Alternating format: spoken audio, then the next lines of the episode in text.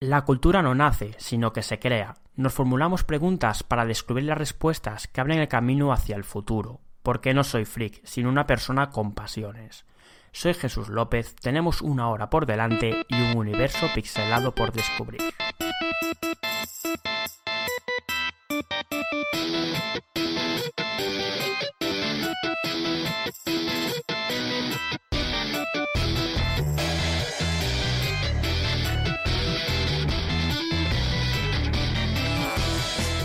Muy buenas a todos, muy buenas a todas a un nuevo programa de No Freak, segunda temporada, y le damos segunda temporada por no eliminar nuevamente todos los programas anteriores como suelo hacer. Cuando creo algún contenido nuevo, eh, no me gusta el anterior, pues directamente hago un tabula rasa, que esta vez he decidido pues no hacerlo, a pechugar con el trabajo anterior, que tampoco es que esté mal, pero me cuesta pues no, no eliminar las cosas que he dicho, oye, pues al final no ha quedado tan bien como pensaba.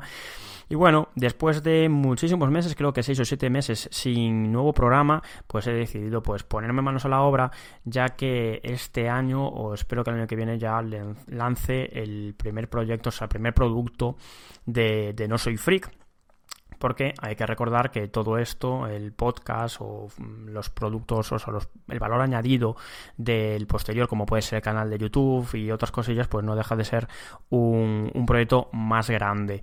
Y al final, el final de este año o a principios del que viene, espero ya eh, mostraros todo lo que, lo que va a venir en cuestión de, la tienda, que, que aún estoy trabajando en ello. Eh, en esta temporada la verdad es que me he currado, o espero que vosotros lo notéis, un programa mucho más sencillo de escuchar, mucho más rápido, eh, con mejor contenido, más que hablar de filosofía, del juego, cosas así. Para eso quiero utilizar otro canal, que va a ser el canal de YouTube. Y en este caso, pues lo he, eh, he creado un programa principalmente para conocer eh, a los artistas que están detrás de, los proyectos que nos encantan y básicamente hablar con ellos no del producto o, del, o de sus creaciones, sino eh, de ellos mismos, eh, de la manera de conocerlos un poquito más para con la idea de mm, replicarlos. ¿Qué quiero decir con esto? Pues siempre me vino a la cabeza el tema de, vale, Tú puedes estar entrevistando a Einstein, por ejemplo, a Tesla, a genios, ¿no? Pero mm, ¿realmente interesa hablar sobre cómo ha creado X producto, o sea, X eh, invento? ¿O es mejor eh, entrevistarlos eh, para, para intentar saber cómo se creó Einstein, ¿no? Para intentar, pues, que en el futuro poder replicarlo, seguir sus pasos para decir, pues mira, tenemos a otro Einstein, ¿no? Entonces, bajo esa idea eh, se me ocurrió, pues, hacer pequeñas entrevistas de 40 minutos a, gente que tiene algún proyecto que me ha interesado. También vosotros podéis eh, recomendarme a alguna persona para que me ponga en contacto. De hecho, lo agradecería bastante y de esa manera pues conocer un poco más su trayecto hasta el día de hoy. En el programa de hoy tenemos dos entrevistas, uno de 40 minutos que básicamente le he llamado a la sección detrás del arte, donde hablaré con Mireia Díez, que es em, diseñadora de, que es diseñadora de sonido en Remedy Entertainment, allí pasó por eh, muchísimas empresas eh, a título nacional eh, pequeñas empresas independientes hasta terminar pues con Tequila Works y finalmente Remedy Entertainment. Es una entrevista de 40 minutos, 41 para ser exacto, y a mí me ha gustado bastante, la verdad es que ha sido muy entretenida y creo que para aquella persona que quiera saber más de Mirella y más importante, quiera llegar a donde está ella, pues recomiendo muchísimo la entrevista. Luego para terminar, una entrevista más pequeña de unos 15 minutillos que ya le he llamado eh, Cultura Camina conmigo, que es una referencia hacia la serie de Twin Peaks. Y en esta entrevista, que son unos 15-20 minutillos, hablo con gente que no tiene nada que ver con el sector del arte, sea de videojuego, literatura, eh, cine, que más eh, la idea es que en el futuro pueda entrevistar a gente de otros medios. Y básicamente eh, lo que con estas entrevistas lo que intento romper un poco el estigma de aquella persona que solo juega o solo ve series, como que son, como son frikis, ¿no? Como si fueran frikis. Sin embargo, pues intento o quiero entrevistar a gente que es de otro mundillo para hablar con ellos de sus... Eh, sus pasiones, ¿no? Sus pues lo que realmente le gusta más allá de lo que es el trabajo y lo que ha conseguido que tengan éxito. En este caso es una entrevista muy especial para mí, que básicamente es José Carlos Cortizo. Ya os hablaré en su sección un poquito más sobre él, pero básicamente él es su programa que es en Digital Podcast, que es un programa que yo escucho para para eh, montar la empresa de, de No Soy Freak y es Hub, que es otra empresa que próximamente saldrá y básicamente me ha ayudado muchísimo y ha sido la inspiración de la primera parte de, de, No Soy Freak, de hablar con artistas no de sus trabajos, sino de ellos como personas a cómo llegaron al día de hoy o a ese entrecomillado éxito, porque espero que en el futuro tengan muchísimos más éxitos y realmente sean recompensados por ello. Entonces, José Carlos Cortizo, ya te lo dije mil veces, te lo voy a decir una vez más, que quede constancia en el primer programa que sin ti esto no sería nada sin, sin, tu, sin tu podcast, sin tus ideas, este podcast eh, no existiría, tal como dice Joan Boluda, otro locutor de un, de un podcast también muy conocido y muy interesante que también os recomiendo. Pues nada más, no quiero entreteneros, eh, simplemente deciros que muchas gracias por escucharme. Este programa va a ser bimensual, cada dos semanas vamos a tener nuevo contenido entre muchísimos otros proyectos que iré lanzando poco a poco, el blog, por ejemplo, el, canal de YouTube y luego todas las semanas el canal de Twitch. Os recomiendo, no tanto recomendaría también al final del programa, seguidme en arroba no soy freak en Twitter, porque ahí os enteraréis de todas las novedades y eh, próximamente eh, pues, habilitaré otra vez la newsletter para que aquellas personas que no tengan Twitter pues al menos puedan saber un poquito más acerca de, del proyecto en general No Soy Freak. Os dejo con la primera entrevista, Mireia 10.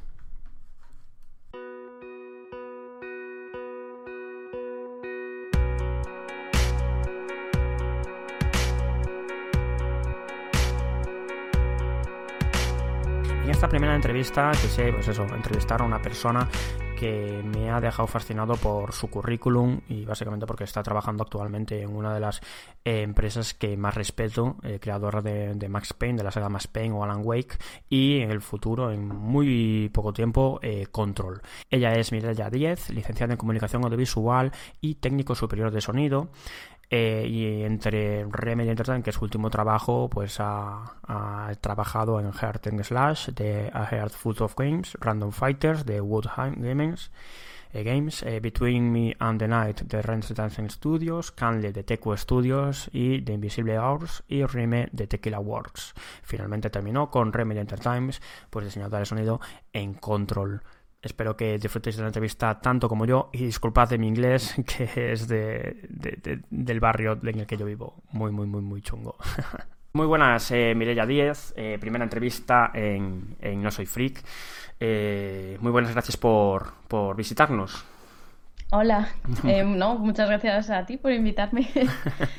bueno, pues como comentaba, vamos a empezar a hablar un poquillo de pasado a futuro, comentando pues tu experiencia en las diferentes momentos de tu vida para que nos comentes un poquillo, para que el oyente, pues, si quiere seguir tus, tus pasos, pues, eh, poder recorrerlos y además si le puedes dar algún consejo para no cometer los mismos errores o, solucionar ciertas cosas, pues, pues, perfecto. Aunque sí que es cierto que eh, de los errores se aprende también.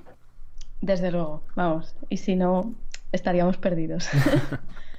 bueno, pues yo aquí básicamente lo que hice fue mirar en, en LinkedIn luego también en varios artículos que, leí acerca de ti, bueno, eh, cuatro vídeos, los pondré luego en los enlaces, cuatro vídeos que vi sobre ti, y luego una entrevista genial que te, que te hicieron de, de, de Buego. Sí. Eh, y bueno, básicamente licenciada en comunicación, bueno, básicamente lo digo como si fuera una cosa... no, no, sí, básicamente. Licenciada en comunicación, comunicación audiovisual y también técnico superior de sonido. Sí, Aparte de esto, tienes un currículum muy interesante en cuanto a videojuegos, que también lo pondré eh, luego en la en todo lo que es la descripción del programa, pero básicamente Rime, Canle, The Invisible Hours eh, y todos nombres ingleses que no voy a pronunciar porque se me quedaría muy mal. y luego, por último, pues en Remedy Entertainment. Eh... Yes. Ok, pues vamos a empezar. ¿Cómo llegaste hasta ahí? Vamos a, vamos a hablar con eh, Mirella de pequeña. Cuando ¿Cómo, ¿Cómo, comenzó esto que dijiste, oye, me interesa el, mundo del, sonido, de la música? Pues, a ver, yo desde pequeña, de, como tú dices, yo desde niña, ¿eh? ya estaba como un poco predispuesta porque siempre he tenido muy buen oído. Eh, por ejemplo, yo antes de hablar cantaba ya los anuncios de la tele. Y era como que se me quedaban enseguida las cosas y... ¿Cantaste, ¿cantaste el Mercadona Mercadona? Mercadona Mercadona, es que por entonces no existía. Ah. no, cantaba Leche desnatada Pascual, ese, tipo de cosas, o el flan Danone. Natillas Danone. Danone, exacto. y ya por entonces, pues, pues sí que como que que yo notaba, bueno, yo notaba, no, mis padres notaban que tenía buen oído. Entonces, eh, ya un poco más mayor, como con ocho años así, me convencieron para, para estudiar piano y, bueno, ahí pues desarrollé también como muchísimo amor por la música. Y de hecho estuve estudiando piano bastantes años en el conservatorio y demás, pero al final lo dejé porque era, era un rollo el conservatorio, era demasiada competición y demasiado estrés. Y, y fue un poco ese un punto de inflexión en mi vida, en plan, ¿y qué hago ahora? Porque claro, era como que solo sabía tocar el piano. Para, Bueno, desde mi punto de vista, entonces, que era yo también un poco muy tonta, muy dramática. Eh, eh, fue ya en el instituto, en bachillerato, que tenía una asignatura optativa de comunicación audiovisual que dije, ah, pues esto me puede molar. Eh, me metí a la carrera, un poco así de rebote. Y al principio pensaba que fue un error. De hecho, el primer año estuve a punto de, dejarlo porque era terrible. no, no me gustaba nada, lo odiaba todo. Y de hecho no hacíamos casi nada que tuviese que ver con, comunicación audiovisual. No, eh, interesante. sí, o sea, teníamos asignaturas del estilo derecho, periodismo, pero bueno. Y al final fue a partir del cuarto curso que ya empezábamos a hacer así cosas más que tenían que ver con el cine, la televisión, la radio es como un libro, ¿no? En plan, no, no, sigue leyendo, que al final mejora, ¿no? me cago en la de cuatro años. Totalmente, sí, sí, sí. Y, pero sí, al final, bueno, mejoró. Los dos últimos años de comunicación visual estuvieron decentes. Y fue ahí, pues, en unas prácticas que teníamos, que teníamos que grabar unos cortos, que descubrí que me encantaba el tema de la pértiga, de coger la pértiga y grabar con el micrófono. Buah, me flipaba. Y, y como nadie lo quería hacer porque era muy cansado, pues, pues casi siempre me tocaba a mí. Y, y sacaste brazos, sacaste unos brazos enormes, ¿no? De coger la vértiga. Claro, brazacos. y luego también descubrí eso, que aparte de grabarlo, pues luego lo tenías que editar y también me gustaba mucho. Y nada, eh, a raíz de ahí pues empecé también con unos amigos de, que hice en la universidad a, a grabar una webserie. serie y, ahí también hacía yo el sonido y les ayudaba a editarlo no sé qué. Y fue un poco a raíz de eso que decidí apuntarme a una FP, porque cuando terminé audiovisuales, en audiovisuales, al menos en la Complutense, cuando yo la estudié, la licenciatura, ya hace muchos años, pues no te especializabas. Entonces, mm, la forma de especializarte era después o hacer un máster o hacer algo, y decidí hacer FP de sonido para un poco profundizar en todos esos conocimientos. Y nada, y allí pues ya lo aprendí todo, la verdad. Más en la eh, FP que en, la carrera. Vamos, mm, recomiendo 100% FP versus carrera en cualquier tipo de profesión que sea de, audiovisuales, porque lo aprendes todo. Estás con profesores normalmente que, ya han trabajado en el sector, eh, tienes material, tienes prácticas todo el rato, que también depende del centro, ¿eh? pero al menos donde yo estudié, vamos, estupendo, estupendamente. ¿Sería algo complementario o lo dices, oye, pasad de la carrera y, y, hacer el FP si queréis trabajar, si queréis aprender y demás? Exacto. Eh, mm, es, complementario en el sentido, a ver, a mí la, la carrera sí que me aportó cosas, como, yo qué sé, me volví mucho más organizada, aprendí un poco a sacarme las lentejas, porque la, en, la carrera estás un poco como, bueno, te, dejan ahí, tú te buscas muchas veces la documentación o, las habichuelas y para ese sentido sí, sí me sirvió. Pero lo que es el trabajo en sí eh, y una experiencia lo más cercana posible a, la laboral, eh, la FP fue donde la adquirí, sí, desde luego.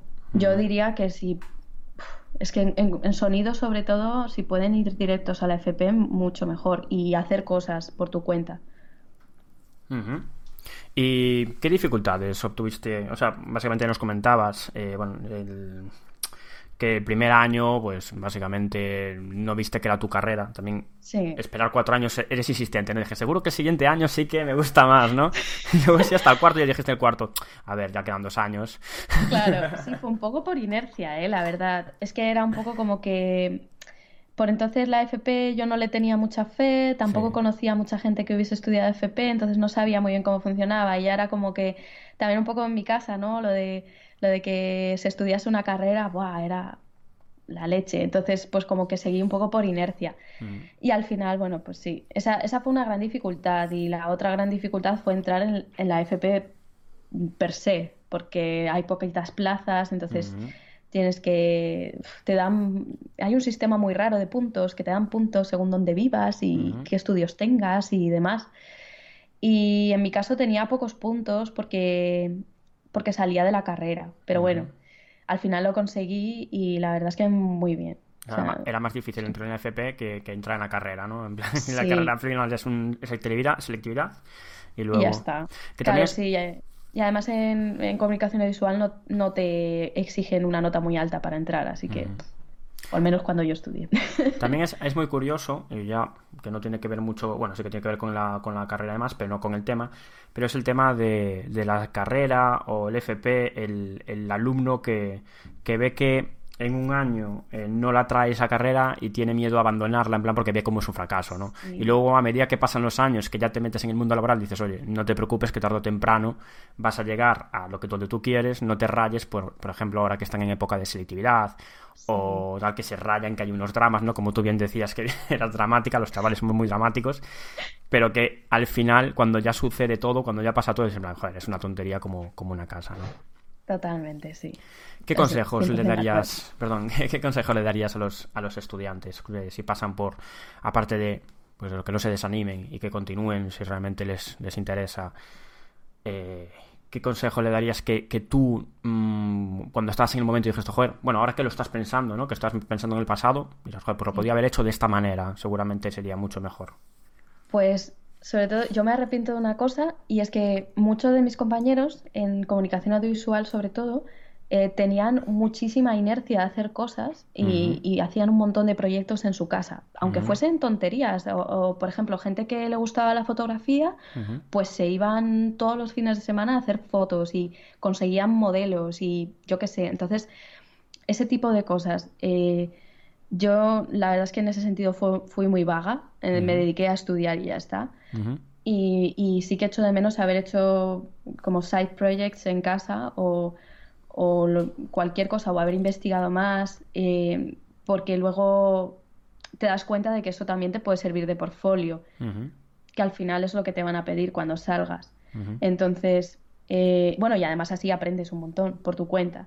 Entonces, sí, yo, les aconsejaría que, tengan calma, por un lado, y que aunque los estudios pues a lo mejor no sean exactamente lo que pensabas, eh, tienes toda esa parte de autoformación y autoesfuerzo que, que, es complicado, bueno, llevar las dos cosas a la vez, pero, pero que te va a beneficiar muchísimo después en el futuro.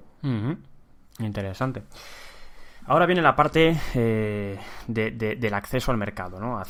Cuando ya sacamos, ya intentamos sacar las alas, ¿no? Además, ahora, por mucho que llevan que la crisis ya se ha pasado de más, sigue igualmente complicado acceder al mercado.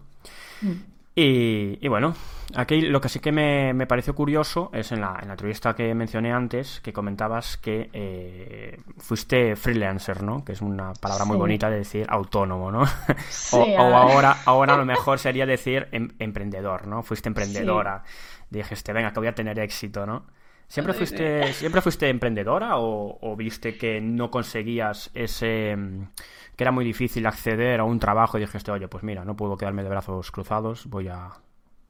Claro, a ver, es que básicamente me vi forzada por, por la situación. O sea, no, en ningún momento pensé en ser emprendedora, yo no quería ser autónoma, pero es que no quedaba otra.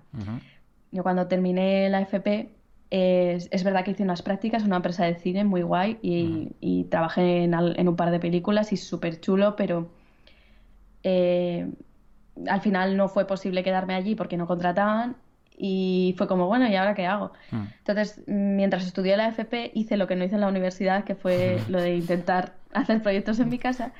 Y fue donde eh, trabajé con, con, algún máster de la UTAD, porque ya por entonces tenía esta inquietud, ¿no? De trabajar en videojuegos, estuve experimentando con motores y demás.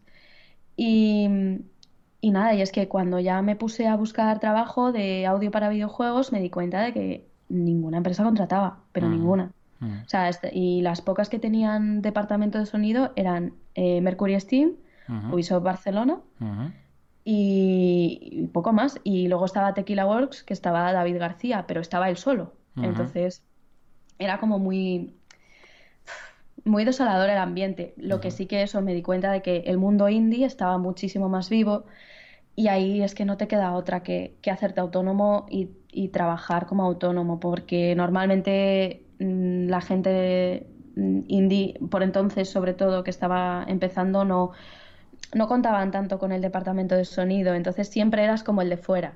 Así que es que era lo único que te ofrecían. Sí, de hecho yo recuerdo hace tiempo eh, que intenté indagar un poco por el mundo del sonido, porque sí que es cierto que el tema, bueno, sí que es cierto, digo como si fuera una eminencia. o sea, yo creo que, que en el tema de los videojuegos se ve día a día que es más bien aspectos gráficos, ¿no? Es, este juego tiene unos gráficos tremendos, pero lo que es el sonido, pasamos totalmente de él, ¿no? O sea, te, puedes comprar una, te puedes comprar una gráfica potentísima, pero nadie se preocupa. De hecho, la tarjeta de sonido rara es que la tengas externa, tiene que ser la, integrada en la propia placa. Porque dices, bueno, el sonido tampoco eh, va a importar mucho. Sí, un poco, esa es la, situación general y lo sigue siendo un poco. O sea, ahora hay, es verdad, un poco más de concienciación, pero no te creas que hemos avanzado mucho. Mm, el sonido es lo típico que si está bien, nadie mm, dice nada. Pero si está mal, buah, ahí te fríen. Sí, ¿no? no, claro. Porque se nota mucho. Yo me imagino que, es eso, que los indies, al no, disponer de dinero, porque al final, si es una empresa, pues dices, bueno, pues tenemos esto, luego puedes pedir ayudas. Los indies hasta hace poco, bueno, los desarrolladores independientes hasta hace poco no tenían ayudas. Entonces lo que decían era, pues vamos a sacrificar la parte del sonido, nos vamos a enfocar en la jugabilidad y, un poco en, bueno, en la jugabilidad, porque gráficamente tampoco es que puedan. Ahora un poco más, más sea, un poco mejor por los motores eh, gratuitos libres que hay, pero era, era complicado, imagino que sería la, la escena. Sí, es, era difícil, vamos. Bueno, y lo sigue siendo, yo creo. O sea, es, es muy difícil tener un equipo completo, completo. Entonces, obviamente, siempre se va a sacrificar las tres Marías, ¿no? Hmm. Entre ellas, pues eso, el, el audio y, y, otro, otros departamentos. Marketing tampoco suele estar. Entonces, bueno, hmm. es normal, es normal. Vamos, eh, no, no, me, no me quejo. No, no. pero, pero sí, era complicado por eso y, no tenías muchas opciones un poco por eso. Hmm. Vale, y eres autónoma y cómo dices, ¿qué haces para, para coger tu primer, tu primer puesto? Para decir, oye, pues mira, tengo esto, esto es lo que, lo que voy a ofrecer, aquí me quiere contratar.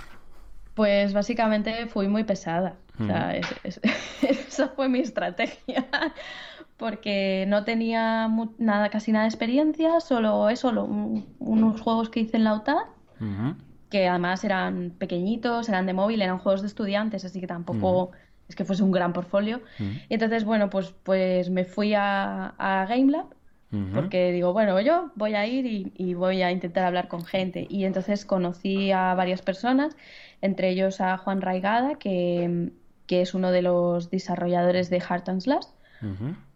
Y nada, y básicamente le, hablando con él me dijo que bueno, que ellos no tenían nada de sonido y, y, bueno, pues yo les dije que, que, yo hacía sonido y que me interesaba y demás.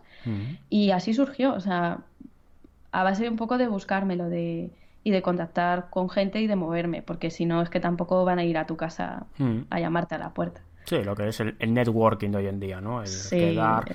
Yo creo que es lo, lo, mejor, ¿no? De hecho, yo cuando intenté montar así algún evento independiente, los, los, desarrolladores lo que pedían, lo que más pedían era eso, networking. O sea, haz lo que quieras, pero haz un networking, porque no solo conoces a, nuevas, o sea, a futuros empleados o futuros futuras personas con las que colaborar, sino además pues puedes eh, encontrar soluciones a problemas de, que puedas tener en tu título.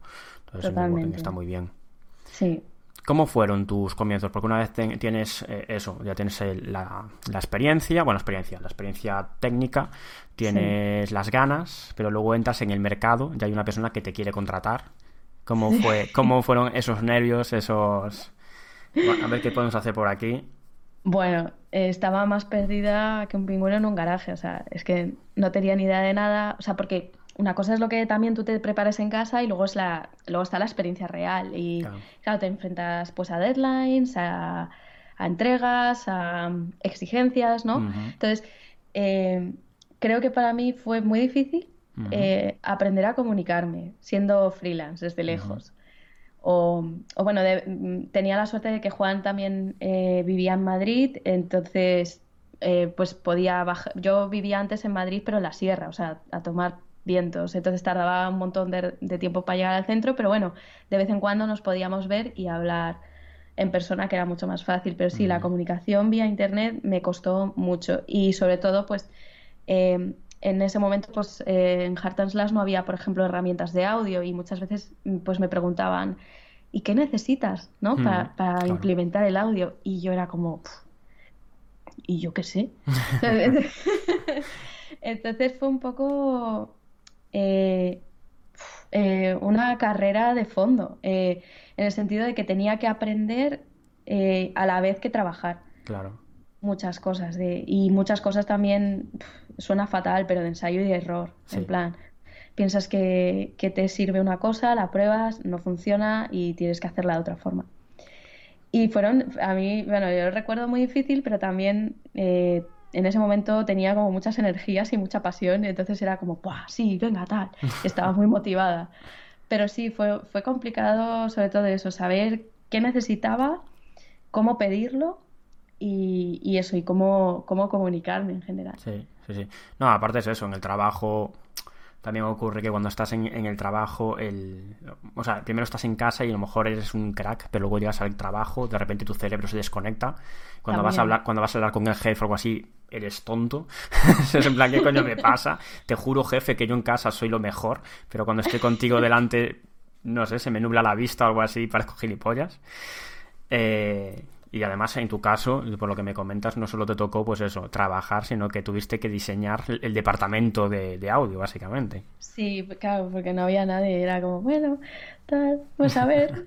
Sí, fue lanzarme a la piscina totalmente. En mi universidad hay micrófonos para captar sonido. me imagino que tendremos que empezar por ahí. Una pértiga que se me da muy bien, ¿no? Bueno, todo eso al final, eso, lo, ahora que mencionas el material, pues obviamente siendo autónomo te lo compras tú. Claro. Y todo en tu casa. Claro. Y apáñate. O sea, muy, muy, muy interesante. Eh, ese fue tu primer trabajo, ¿no? Sí, me empecé con, con Heart and Slash y, y, sí, bien. Eh, lo que pasa es que, claro, el problema es que se fueron superponiendo un montón de proyectos en ese momento. Pero sí, el primero primero fue Heart and Slash.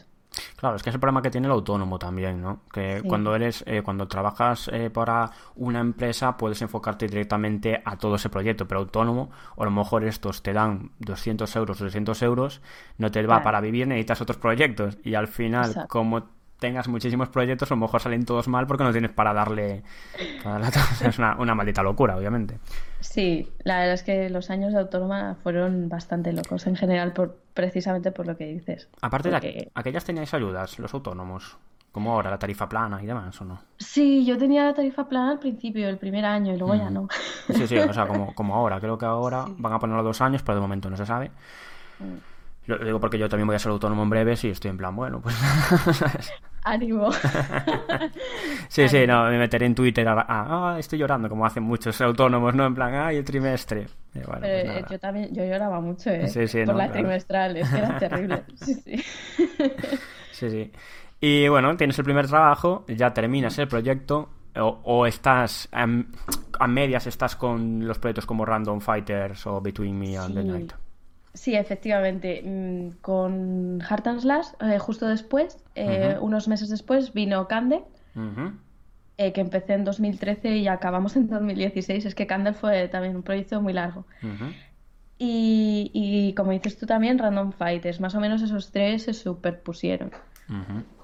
Y luego ya después vino, terminé Random Fighters y empecé con, o sea, se superpuso a los otros dos, eh, Crossing Souls, que estuve colaborando solo unos meses, y luego ya fue después cuando, cuando empecé en Tequila. Y una vez empecé en tequila, pues tuve que dejar muy a mi pesar Heart and Slash porque es que era imposible compaginarlo. Eh, porque es que también las proporciones de Rhyme eran inmensas comparadas con, con por ejemplo, eso, Heart and Slash. Y entonces solo me quedé con Heart and Slash y Candle. Uy, uy, Dios mío, Rhyme y Candle, joder, que me lío. ¿Y qué tal con, con, Tequila Works? Eso supongo que habría cambiado todo el mundo, ¿no? Sí, eh, fue un cambio radical. Eh, fundamentalmente porque em, empecé a tener un sueldo cada mes. Y eso ya, buah, era la leche. Y, porque ya empiezas a trabajar con una empresa de, más de cuatro personas, diría. Eh, y la verdad es que sí, fue, fue un cambio muy grande ya dices, bueno, el mes que viene puedo comprar algo, ¿no? Ya puedes pensar, ya puedes pensar a futuros, no a presente. invertí en un ordenador y demás, sí, sí, sí. bueno, esto, a comprar material. Este caso se lo merece, ¿no? Vamos a, comprar. Sí, sí, es, es, muy, es muy curioso el tema de emprendedor eh, empleado, ¿no? Cuando, por ejemplo, es una cosa que eh, yo creo que a la, eh, desde fuera no lo ven cuando estamos hablando de desarrolladores independientes que están mm. poniendo ahí eh, el día a día. O sea, no es ya el trabajo o, ver que el juego es arte o lo que sea, sino que básicamente son personas que se están sacrificando mucho tiempo para y mucho esfuerzo, porque al final están haciendo un trabajo que no saben si van a vender o no. Exacto. Entonces, la incertidumbre. O sea, son artistas de, de pie a la cabeza, como aquellos poetas que hace años, eh, hace muchos años, pues escribían y no sé, o sea, ya ni directamente a lo mejor ni, le, ni tenían para comer, ¿no? Pero lo hacían por amor al arte y diciendo, pues tengo que hacerlo. Sí, sí, esos son proyectos muy importantes. Sí, total, es que lo estás describiendo perfecto. porque yo ya veo el futuro mío, o sea, es en plan, toma, por favor, señor, escucha mi podcast. Bueno, eh, lo, va a escuchar mucha gente. ¿Quién... ¿Cómo llegaste a Tequila Wars? Porque ya estamos hablando de empresas pequeñas, ¿no? Y das un salto ya, ya por portfolio, o también porque gracias a tu trabajo anterior Tequila Wars contacta contigo, o como tú habías, como habías comentado antes, diste mucho el coñazo. y dijeron, mira, pesada, te vas a contratar, Básicamente, en la segunda, sí, seguí dando el coñazo. Eh, bueno, en, ese momento yo también es, justo, bueno, a ver, esto me tengo que remontar a cuando estaba terminando la FP, ¿vale? Entonces, cuando estaba terminando la FP, yo hice un proyecto de final de FP, eh, que era de audio en videojuegos, muy original. Eh, bueno, le, eh, básicamente contacté con, David García para hacerle una, entrevista, un poco, para que me contase su experiencia y demás. Y a raíz de ahí, pues, como David es así de majo, porque es, es que es majo y, buena persona, pues me dijo, oye, si tienes alguna duda de, de yo qué sé, de aprender a usar un motor o algo y tal, pues mm, dímelo y yo te doy consejos y sé qué. Y durante un tiempo, pues, pues sí que, pues yo me aproveché, la verdad. Yo, yo cogí y le dije, pues sí, pues te voy a preguntar, te voy a brear a preguntas. Y, y le preguntaba cosas y le enviaba, pues yo qué sé, pruebas que hacía en mi casa y ese tipo de historias, un poco para que me diese feedback y demás. Y la verdad es que pues lo hizo encantado y ya pues eh, cuando ya terminé la FP eh, hubo, eh, hicimos unas charlas en, aún así en mi instituto un año después sobre audio en videojuegos y, le invité a él para hablar y ese día me acuerdo que me dijo, oye Mireya, que la verdad es que me gustaría que, que vinieses a trabajar conmigo a Tequila porque te veo como que una persona eh, muy proactiva, muy... y, como que te, apasiona muchísimo esto y además he visto cositas que has ido haciendo en otros proyectos y, me gustaría que trabajases con, conmigo en Tequila. Y fue así, o sea, de una relación anterior que salió un poco por, por eso, por, por eh, del ámbito estudiantil, que se terminó convirtiendo en una relación laboral. Sí, porque al final es una cosa también que es como acceder al mercado y nos preocupamos mucho por, por el currículum, ¿no? En el sentido, bueno, eh, de entregar el currículum a la empresa, oye, pues contrata, no sé qué estoy buscando. Hay gente que directamente, yo por, por el trabajo en el, que, en el que estoy, directamente te dicen, hola, dejo el currículum y tal. Y al final no es el currículum lo, lo, que importa, sino la presentación. O sea, el cómo la persona... Al final el tema de la empresa es, yo necesito a alguien que me dé ingresos para poder vivir. O sea, necesitamos una persona profesional que consiga hacer un buen producto, en el caso de videojuegos, que me aporte algo para que este producto sea mejor. Al final se traduce en eso en la empresa. Entonces, en tu caso, pues básicamente lo que has hecho son prácticas, ¿no? Hablar con él, él te fue enseñando y vi un momento que dijo, oye, eres válida. ¿No? Mm, no fue exactamente así, pero porque no fueron exactamente unas, unas prácticas, pero, pero bueno, sí, o sea, Sí, me refiero a la hora de curiosear. Es una persona proactiva. Eres una, por lo que parece, eres una persona que, que, tiene la iniciativa, que es lo que quiere, al final quiere el, empresario o el jefe, una persona que no tengas que estar pendiente de ti todo el día tal. Exacto, sí, sí, eso es muy importante. Eh, es que al final es eso. Eh, yo con el tiempo me he dado cuenta de que muchas veces en los sitios no se contrata al mejor, sino al que más aporta al equipo de forma humana también. O sea, eh, es, es, un poco una mezcla entre currículum y, qué assets eh, más de, eso, de, persona aportas al equipo, ¿no? Claro.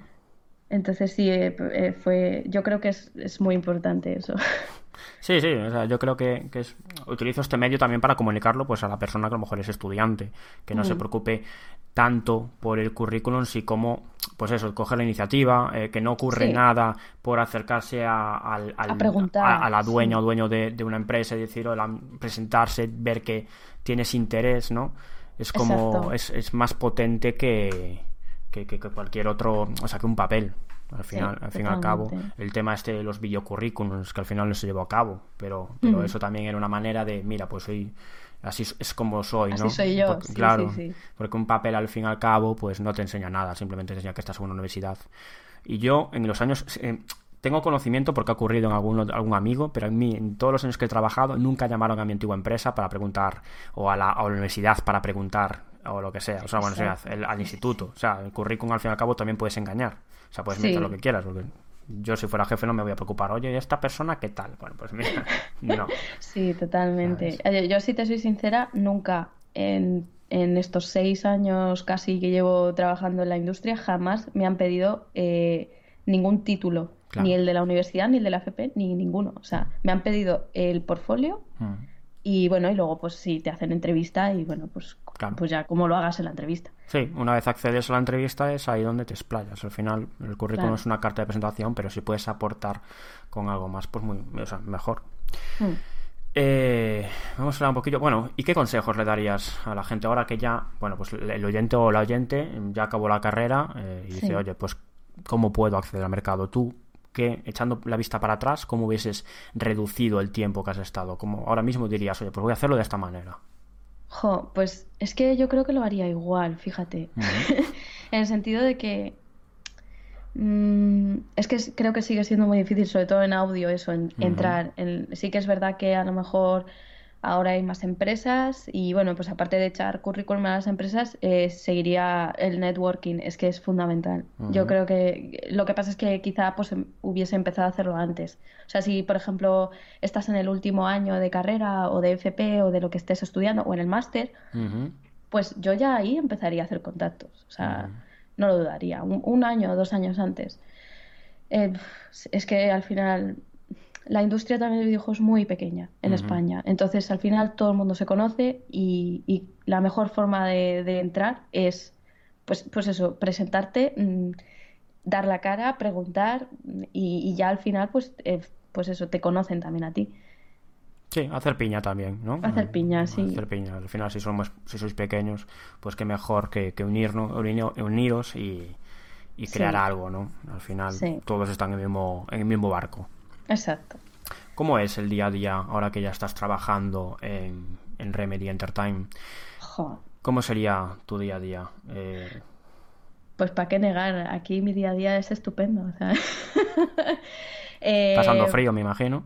Bueno, ahora no. Ahora estamos estupendamente. Bueno, es que llevamos dos días además con un calor sofocante, que hemos llegado a los 29 grados, que eso para Finlandia es, mm, vamos, ola de calor.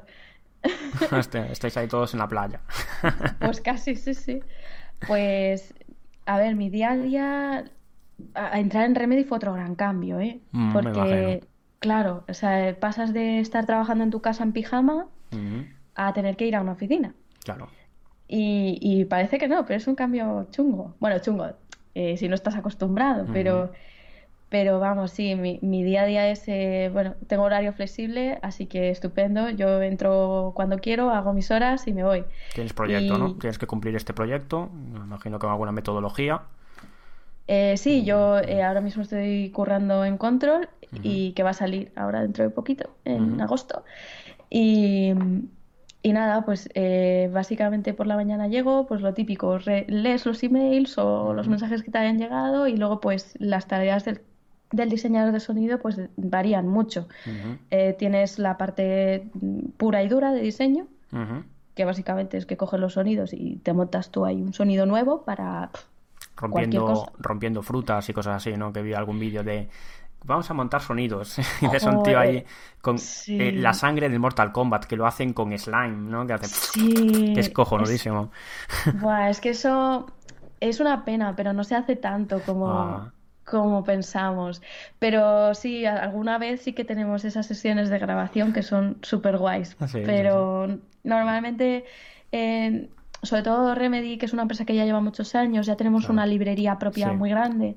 Entonces no necesitamos tanto, tantos momentos de grabación, pero sí, hay, hay veces que sí.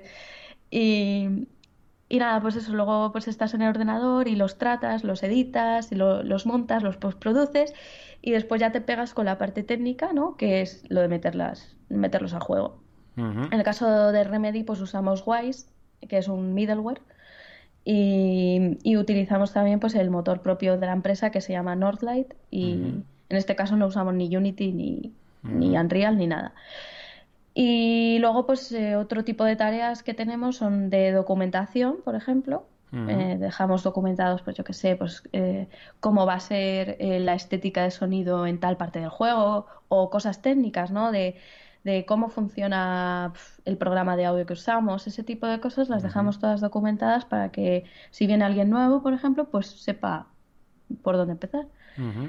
Y, también pues tenemos reuniones con otros, otra, otras partes del equipo, pues como por ejemplo diseño o narrativa, pues para poner un poco todo en común y también aportar a las tareas del diseño del juego. Eso es muy importante, o sea, muy importante, muy interesante porque también en la entrevista comentabas justo eso, que en España faltaba eso, que a, la gente del departamento de audio como que los teníais apartado, lo tenían apartado, lo cual es es raro porque sois parte también del videojuego y muy importante. De hecho, podéis escuchar a, Jaime Altozano, creo que es el, chico este, que hace un trabajo fantástico. Y, yo con él descubrí, pero te lo juro, es que soy muy gilipollas, descubrí que la música tenía algo que ver con la película. O sea, me decía, tú en El Señor de los Anillos escuchas la música y puedes, puedes seguir la película escuchando la música. Y, y a mí me abrió un mundo. Dije, hostia, tío, no tenía ni idea. Sí, en realidad es, lo que dices. Deberíamos tener ese peso, ¿no? También. pero aquí en España, mi experiencia, hablo solo de ahí, en, pocos proyectos me han dejado participar a, nivel de, aportar en una mecánica o en una parte de la narrativa. Entonces, sí que es verdad que luego en casa, pues tú haces tus cosas, las subes y más o menos intentas aportar por tu lado, ¿no? Pero, pero sí, es, es un poco, es una pena, mm. porque se podían hacer cosas muy chulas, que a lo mejor no se tienen en cuenta por, por desconocimiento o, yo qué sé, pues, y jo, es una pena, sí. Y en Remedy, sin embargo, sé que lo tiene, o sea, sé que yo aquí sí, sí, somos más partes. Sí, sí que hay veces que a lo mejor pues, pues para, no se nos cuenta todo, todo, pero, pero normalmente sí y, tenemos contacto con, todos los departamentos, o sea, con animación, con diseño, con narrativas, fundamentalmente con producción, estamos también, no sé, al final e, es un trabajo muy en equipo y, sí que es verdad que de toda mi carrera es cuando más integrada me he sentido en, un grupo de desarrollo. Oye, pues, pues genial, genial. Sí. bueno, pues yo creo que por aquí ya vamos a cumplir los 40 minutos de entrevista. La verdad es que ha estado muy, muy bien.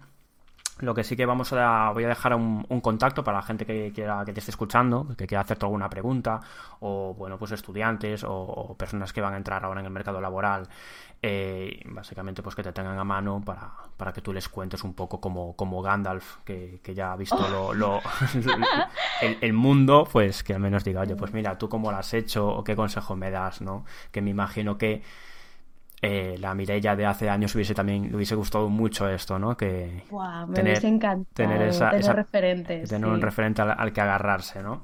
Bueno, pues básicamente también lo vais a tener en la descripción, que básicamente sería en, Twitter está por Miss Game Audio, en LinkedIn buscando su nombre.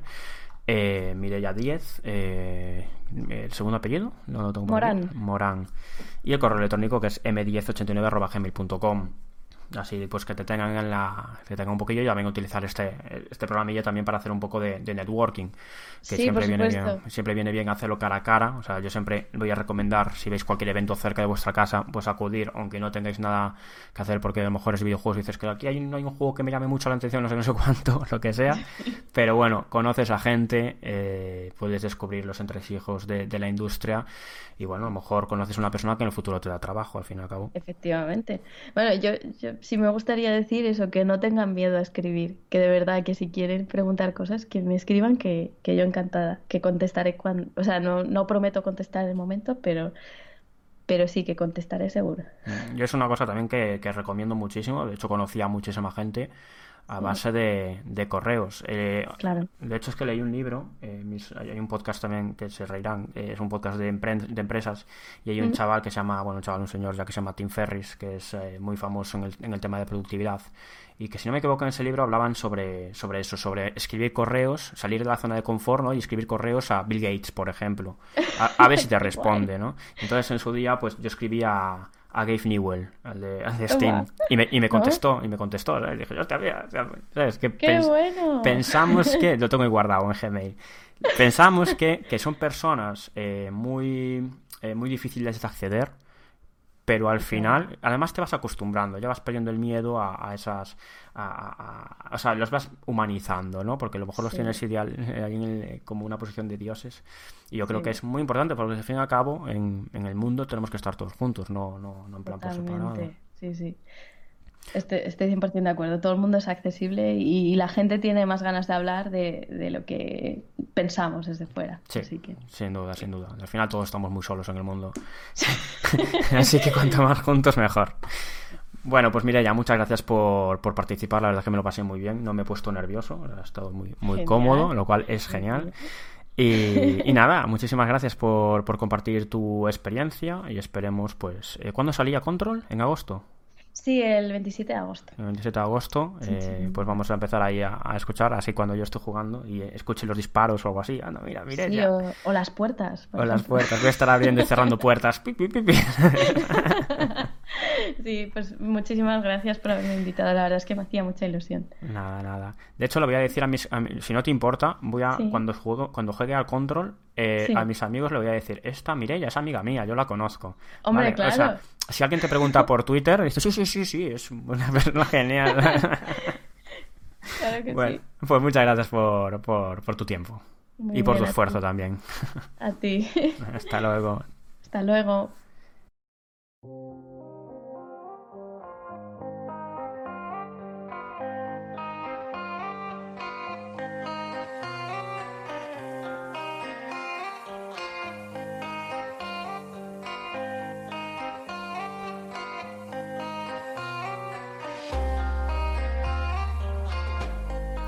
La siguiente entrevista es un honor haberla realizado.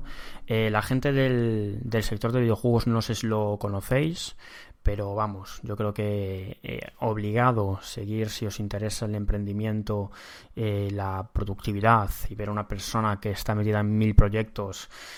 Sin duda es José Carlos Cortizo, este, esta nueva entrevista que, que sin duda es el primer pilar que debería estar sí o sí en este podcast, ya que en cierto modo es el creador, básicamente porque me inspiré muchísimo en su programa, que es en digital, en punto digital, y donde habla eh, de, con, empresarios y empresarias, eh, emprendedores y emprendedoras, eh, y les pregunta acerca de su proyecto, cómo comenzó, o sea, básicamente es como este programa, pero dedicado al mundo empresarial. Entonces, básicamente como he repetido desde un principio, también en, el, en la descripción del programa, si no fuera por él, este programa sería muy diferente. Eh, José Carlos Cortizo, pues básicamente según su LinkedIn es impresionante el currículum que tiene, ahora mismo enfocado en su empresa Brainsys, pero también fue CEO de WePlay, iNet Solutions, eh, también es asesor en eh, fotografía e commerce, hackers, o sea, tiene un, currículum realmente impresionante, seguro que tendría que grabar un programa nuevo si tuviera que describir todos los proyectos en los que se anda metido. y ya os digo que es una persona increíble, eh, muy abierta, que si no fuera por él, eh, No Soy Freak no sería como lo que es hasta ahora.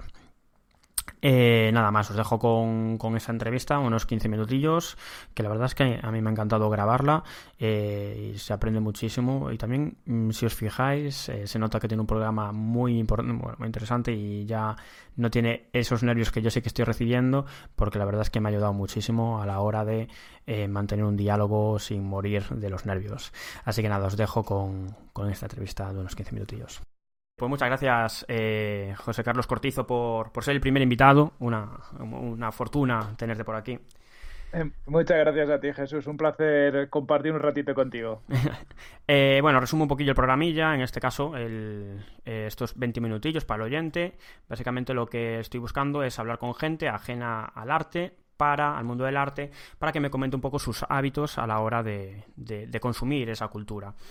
Entonces, las primeras preguntillas. Eh, ¿Cuánto tiempo le dedicas a la cultura más allá cuando, cuando trabajas? Eh, recordemos que eres empresario. ¿Cuánto tiempo más o menos le dedicas la semana, al mes, a culturizarte más allá de aprender para la profesión? Pues, pues la verdad que es que a lo tonto le dedico mucho tiempo. Em, yo diría que mínimo 3-4 horas al día. Em, también es verdad que em, hay mucha parte de la cultura que la puedes consumir en aprovechando momentos, ¿no?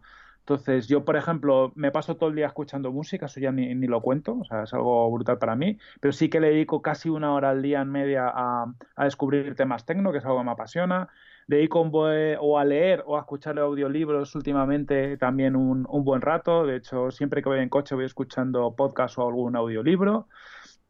Y evidentemente contenido en Netflix consumo todos los, todos los días mínimo una hora por la, por la noche y cuando puedo juego un rato. O sea que al final tres, cuatro horas al día de, cultura y contenidos culturales sí que consumo. siempre que puedo aprovechando mientras hago alguna otra cosa. ¿Y cómo sueles disfrutar del medio? O sea, supongo que Netflix lo ves en el ordenador o en el televisor, pero por ejemplo, a ti que te gusta muchísimo la música, eh, ¿tienes algún aparato, algún dispositivo, tienes alguna sala de, preparada para, escuchar o algunos auriculares? ¿Cuánto, cómo, cómo sueles eh, disfrutar de estos medios? Pues la, música, que es para mí casi lo, más especial, porque yo al final, siempre que puedo, saco un ratito para pinchar. A mí me gusta la música electrónica muchísimo.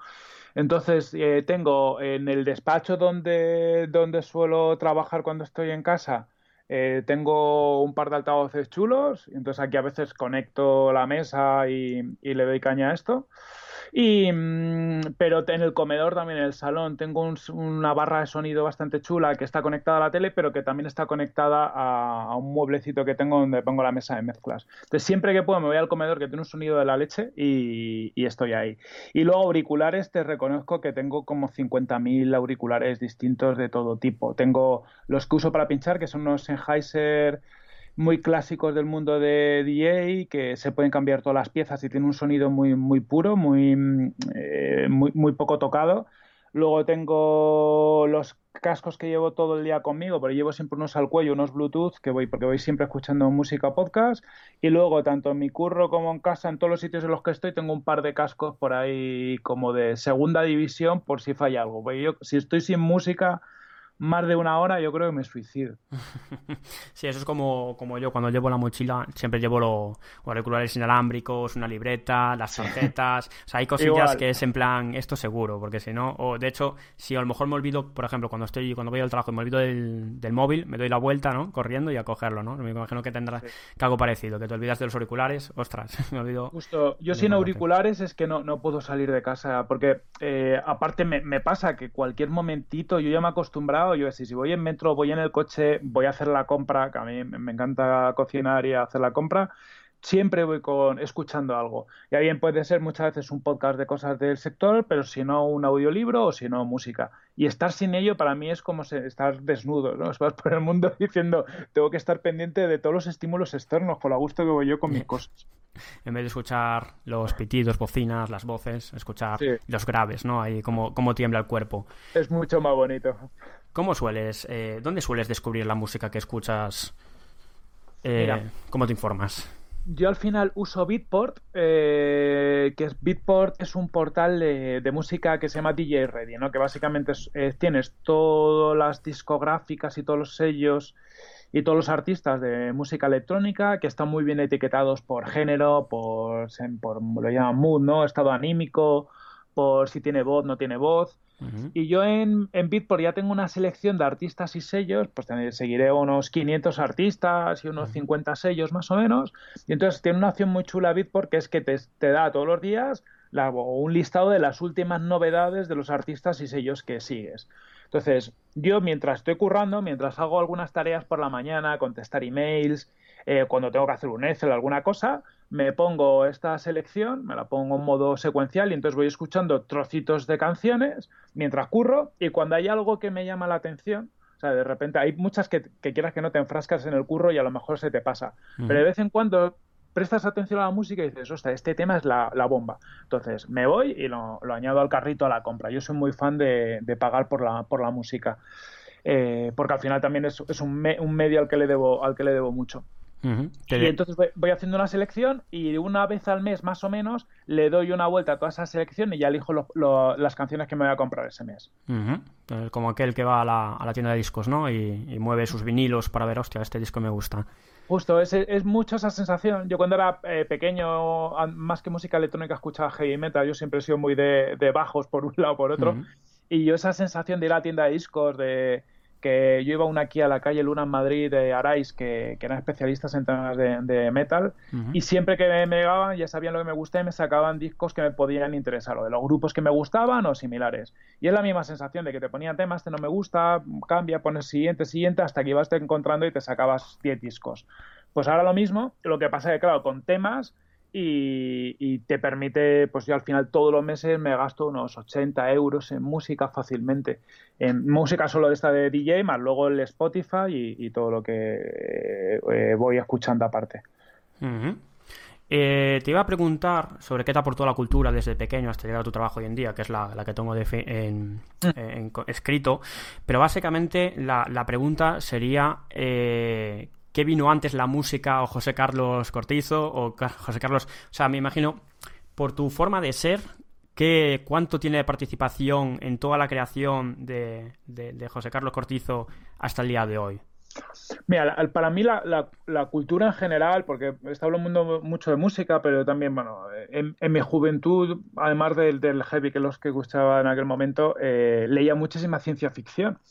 y, para mí la ciencia ficción fue lo que me empezó a hacer que me interesara por los robots, pero los robots, la inteligencia artificial, pero sobre todo las consecuencias que eso podía tener en la sociedad. Por ejemplo, para mí la fundación de, Asimov eh, ha sido una, obra que me ha acompañado durante años. Yo durante años devoraba los libros de Asimov, que tiene ciento y la madre, la verdad, y, me metía en esos mundos y me ponía a pensar en qué podría pasar a futuro.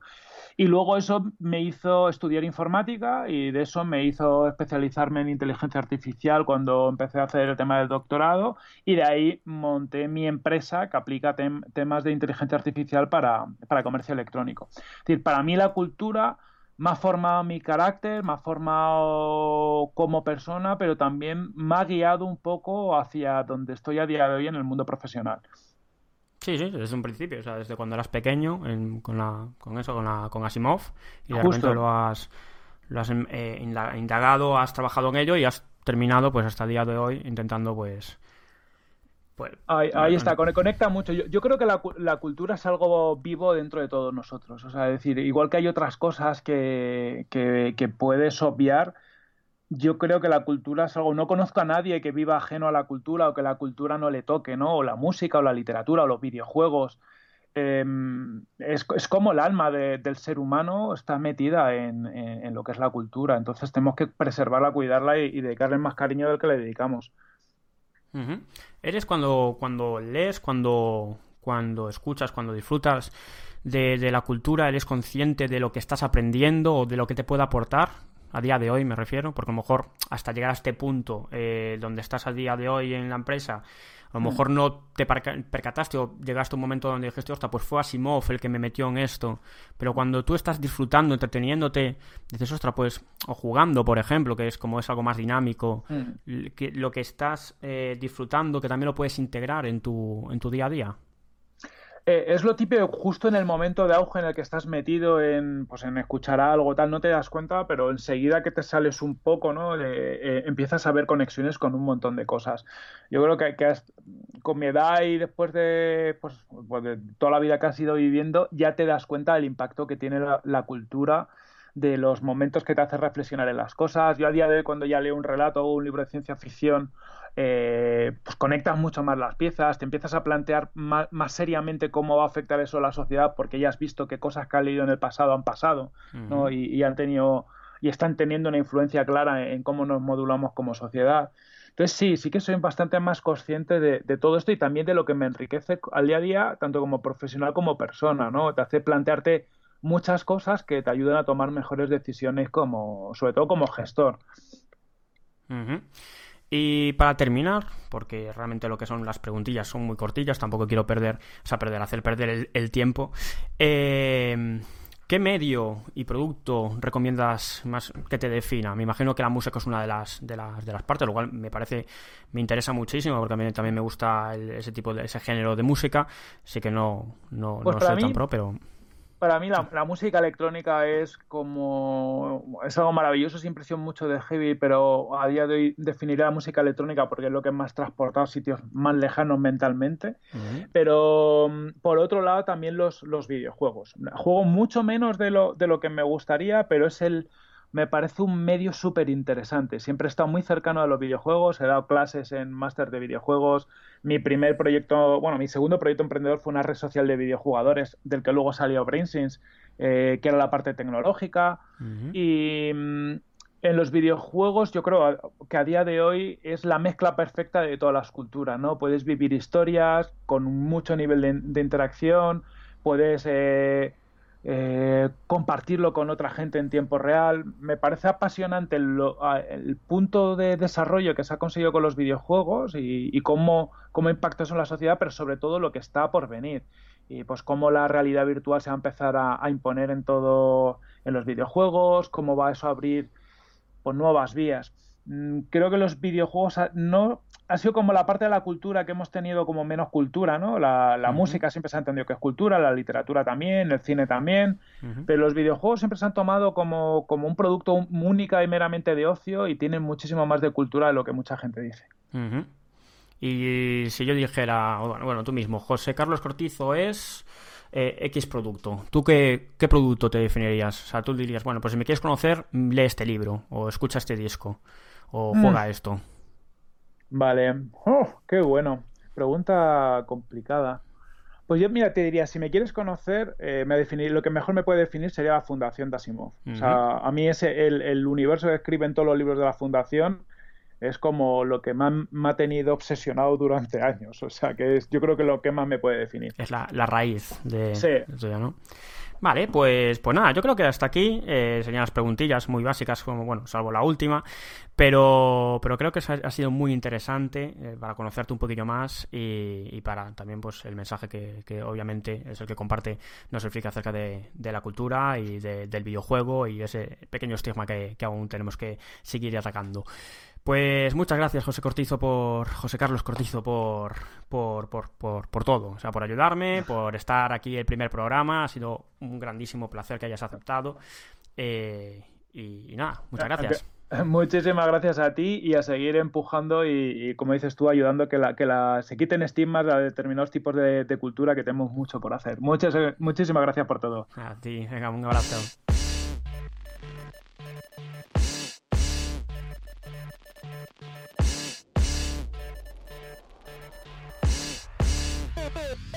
Oh